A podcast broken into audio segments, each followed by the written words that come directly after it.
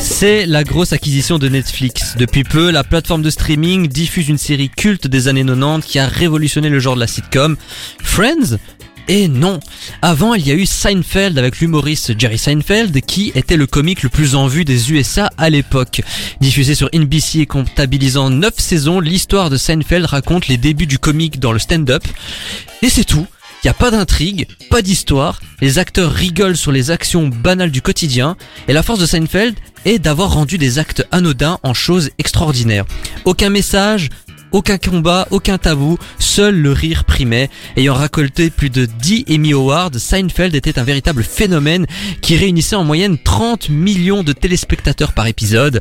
Une œuvre qui a forgé davantage la légende de Jerry Seinfeld aux États-Unis. Bah, on va rentrer dans le vif du sujet.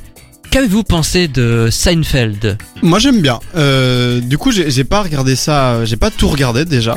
J'ai commencé à regarder depuis que c'est sur Netflix en fait. Et euh, je trouve ça très intéressant, je trouve ça très bien. euh, et surtout je trouve que c'est une bonne leçon en une bonne leçon de cinéma et même de série du coup en, en termes d'écriture. Je trouve que c'est écrit d'une manière vraiment très intéressante. J'aime beaucoup la forme que ça a aussi avec euh, bah, du coup les extraits de ces spectacles, euh, enfin de ces sketchs qui, qui annoncent le thème de l'épisode. Et comme tu dis, c'est des actes très anodins, mais en fait, ça, je trouve que ça décrit bien le truc du comédien, qui est tout simplement d'observer et de vivre et de, de se dire ah bah ça c'est un acte euh, anodin dans mon quotidien, mais je l'observe et j'en fais quelque chose et après je vais en faire un sketch. Et donc ça, moi je trouve ça vraiment cool. Et du coup, euh, bah voilà, j'ai commencé, je regarde des petits épisodes de temps en temps. Je, je pleure pas aux larmes et en même temps, bah je passe pas un mauvais moment. Donc, Et toi Lucas, tu penses la même chose? Bah alors euh, moi le truc c'est que je suis moins amateur de sitcom donc moi ce genre de format ça me ça me parle un peu moins. Il faut quand même Euh, préciser que Lucas est l'un des rares à ne pas aimer Friends. Voilà, comme ça vous le savez. C'est dit, pourtant j'ai adoré Oh I Met Your Mother, hein, donc on va me tabasser pour avoir dit ça.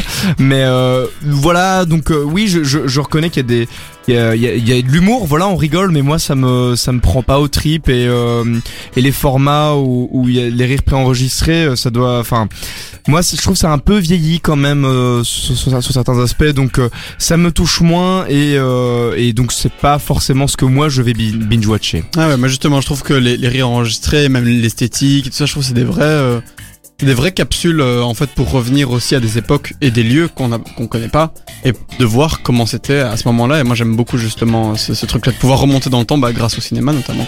Et moi, ce qui m'a intéressé avec la série Seinfeld, c'est qu'elle a quand même ouvert la voie à des séries devenues cultes et incontournables comme Friends et The Office. Pourtant, j'ai l'impression que bah, Seinfeld n'est pas aussi connu que ça du grand public, notamment en Europe. Alors, aux États-Unis, c'est autre chose. Hein. Seinfeld, c'est une véritable institution et Jerry Seinfeld est, est considéré comme le, le roi de la comédie. C'est une référence ultime pour de nombreux comédiens, notamment euh, Chris Rock, Gad Elmaleh et j'en passe des meilleurs. Donc, du coup, j'ai une question pour vous. Est-ce que vous ne trouvez pas que Seinfeld n'est pas reconnu à sa juste valeur? Est-ce que Seinfeld n'est pas un peu sous-coté chez nous? Bah, je dirais, pardon, excuse-moi, je, je dirais que c'est un peu. euh, Pardon, Lucas.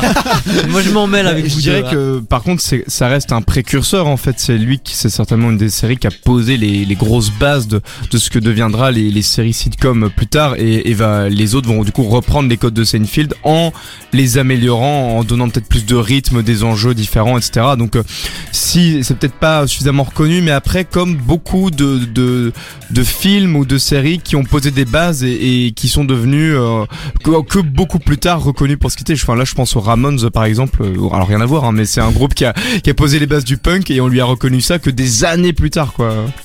Oui. Benjamin Ouais, mais c'est vrai que je trouve que ce- Seinfeld c'est un cas un peu particulier parce que comme tu dis aux États-Unis c'est genre hyper connu. Euh, y a- tu peux sortir des phrases, ils sont- tout le monde sait que ça vient de là. Alors qu'en Europe euh, ça n'a jamais été quelque chose et très très peu de gens ont vu Seinfeld au final. Et heureusement du coup euh, que ça vient sur Netflix maintenant parce que je me dis que les gens pourront peut-être enfin découvrir ça et moi le premier. Mais effectivement, c'est pas très clair et, surtout pourquoi est-ce que du coup ça a commencé en 89, Friends a commencé en 95 et Friends est très vite arrivé en Europe et a très vite fait un succès fou. Donc est-ce que c'est ce truc de manque d'intrigue, de, de manque d'évolution dans, dans la série qui a fait que ça n'a pas, que les producteurs se sont jamais dit ah on va on va le mettre sur des chaînes européennes, je sais pas, mais en tout cas c'est vrai que c'est assez surprenant. C'est vrai, que c'est ce qui est un peu euh, étrange et, euh, et je trouve limite génial avec Seinfeld, c'est que ben Jerry Seinfeld ne cherche pas à, euh, à avoir une évolution dans la psychologie des personnages. Il ne va pas essayer d'avoir de nouveaux personnages au fil des saisons. C'est toujours les quatre mêmes acteurs et j'ai quand même cette impression que euh, ben l'élève a un peu surpassé le maître, à savoir Friends. Alors que Seinfeld, l'air de rien, je, je trouve que c'est très intéressant au niveau de l'écriture, comme tu l'as dit, Hmm. Benjamin. Est-ce que c'est pas une question d'humour Est-ce que c'est pas un humour un peu trop américain? Est-ce que c'est pas un humour en fait qui ne parle pas du tout euh, à des Européens, à des Français, à des Belges en l'occurrence, Benjamin? Peut-être, peut-être. Et moi, je me disais aussi que Seinfeld, au final, raconte vraiment le quotidien d'un humoriste. Et donc, il raconte, en gros, euh, pour ceux qui ne l'ont pas vu, on a au tout début un tout petit sketch, un tout petit extrait d'un de ses sketchs, qui annonce le thème de l'épisode. Et puis après, en fait, l'épisode explique comment il a eu l'idée de ce sketch. Mais donc, peut-être que la comédie qui a toujours été, euh, même et surtout dans ces années-là, un pilier euh, aux États-Unis, euh, il y avait déjà euh, le NSL. hein, enfin, Ouais, le Saturday Night Live, Ouais, bien voilà, sûr. ça. Et alors que ici, bah, il y avait des humoristes qui étaient très connus, mais c'était quand même beaucoup plus, euh, c'était quand même beaucoup moins reconnu. C'était pas encore tout à fait du stand-up à l'américaine. C'est peut-être ça aussi que, voilà, ça parlait pas de la même chose. Friends, ça parle de six potes. Mais c'est c'est- c'est peut-être ça aussi le, le, le, le souci. Comme tu disais, euh, euh, comment euh, Jerry Seinfeld, en fait, c'était un humoriste connu avant de faire ça. Et du coup, en fait, c'est pour ça que l'humour est très américain, c'est parce que c'est juste une figure ultra populaire. On explique ses sketchs dans la série. Bah, du coup, euh, c'est parce que les, les gens qui regardaient ça, ils avaient vu les sketchs de Jerry Seinfeld, donc ils avaient déjà la ref en fait avant de regarder l'épisode.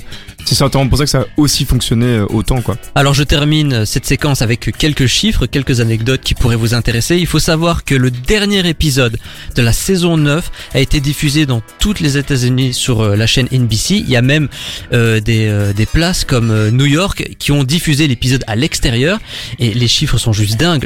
Dernier épisode a été vu par 76 millions de téléspectateurs. C'est énorme. Et d'ailleurs, la série aurait pu continuer parce que ça cartonnait, mais Jerry Seinfeld a refusé de, de faire une euh, nouvelle saison parce qu'il estimait qu'il avait fait le tour. Bon après c'est le côté un peu mégalo de Jerry Seinfeld, il a dit j'ai été drôle tous les jours pendant 9 ans, je pense que j'ai mérité une pause. Bon, il a pas Ok, il a pas totalement tort parce qu'aujourd'hui c'est devenu une vraie légende, mais on lui a quand même proposé pour faire une nouvelle saison 5 millions de dollars par épisode. Waouh. Hmm. Ah ouais. À l'époque, euh, c'était quand même des chiffres euh, mirobolants. Hein. Alors aujourd'hui, ça nous paraît normal euh, que par exemple chaque acteur dans Big Bang Theory touche euh, 25 millions de dollars. euh, mais là, à l'époque, c'était des chiffres st- stratosphériques, vraiment. Donc du coup, on conclut en... Vous conseillez la série euh, Seinfeld, Benjamin? Ah oui, moi je conseille à toute personne qui s'intéresse à l'humour et à toute personne qui s'intéresse euh, à, à, à l'écriture, l'écriture de dialogue. Lucas? Oui, bah moi je, je, je conseillerais aussi quand même bah, pour toute personne qui aime juste les sitcoms en fait, je pense que c'est un truc qui va juste vous plaire. Seinfeld, la sitcom de et avec Jerry Seinfeld est disponible sur Netflix, donc n'hésitez pas à y jeter un coup d'œil. Cela conclut notre séquence série à binge-watcher.